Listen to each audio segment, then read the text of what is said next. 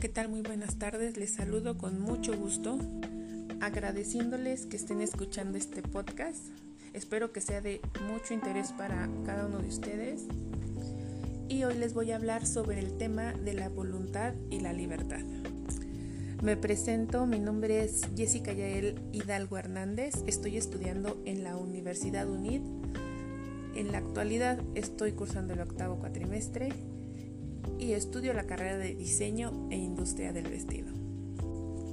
En un sentido amplio, libertad se refiere a la capacidad que posee el ser humano de tomar decisiones y actuar de manera voluntaria según sus principios y respetando los derechos de quienes lo rodean. Nuestra libertad finaliza donde comienza la libertad de otro. El término libertad es mucho más complejo, de ahí que se ha estudiado desde diferentes áreas como la filosofía, el derecho o los valores.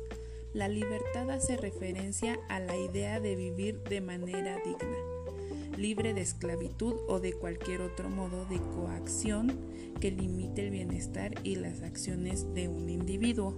Muchos pensadores sostienen que la libertad de los seres vivos se encuentra sujeta a diversas leyes, tanto naturales como artificiales, aquellas hechas por el ser humano. De ahí que existen opiniones encontradas acerca de cómo interpretar el concepto de libertad.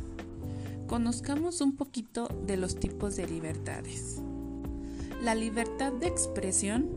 La libertad de expresión se refiere a la posibilidad que tienen las personas de expresar a través de acciones o palabras sus emociones, pensamientos, ideologías, de informarse, aprender, compartir información o conocimientos. Por ejemplo, la elección de una postura política, la participación en debates de diversos tipos y fines, la elección de la orientación sexual o la manifestación de cualidades artísticas. La libertad de opinión. Esta nos permite tener y dar a conocer puntos de vista distintos sobre un tema que puede resultar común para un grupo de personas. Algunos ejemplos son los debates políticos o académicos, la publicación de obras periodísticas o literarias, la toma de decisiones personales o colectivas. También está la libertad de culto. La libertad de culto se trata del derecho y la posibilidad que cada individuo tiene para elegir una religión. Por ejemplo, expresar las diversas costumbres de la religión o culto que se practica, crear un dios o diversos dioses según la religión y realizar rituales. La libertad de asociación se refiere a la libertad que todas las personas tienen para formar parte de una asociación, organización o grupo en particular que tenga establecidos una serie de objetivos legales. Por ejemplo, formación de sindicatos, partidos políticos, agrupaciones culturales, agrupaciones ambientales, entre otras.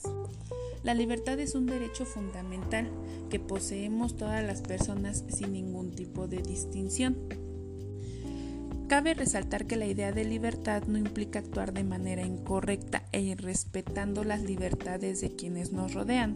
Por ello, los estados, así como los entes públicos y privados, han establecido leyes o normas para que protejan y regulen ciertas libertades que puedan afectar negativamente a quienes nos rodean.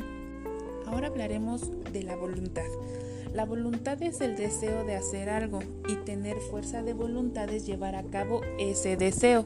Es decir, que no se quede en un simple anhelo teórico, sino que se lleve a la práctica poniendo los medios necesarios para que se cumpla. El hecho de que se tenga fuerza de voluntad no significa que se consigan los objetivos, sino que quiere decir que se intenta de alguna forma que salgan adelante. De todas formas, sin el intento es muy difícil que haya resultados, porque no caen regalos del cielo. Veamos algunos ejemplos. Si quieres correr un maratón deberás tener la fuerza de voluntad para ir a entrenar durante semanas y luego al día de la carrera si quieres acabarla deberás dar lo máximo de ti para intentarlo.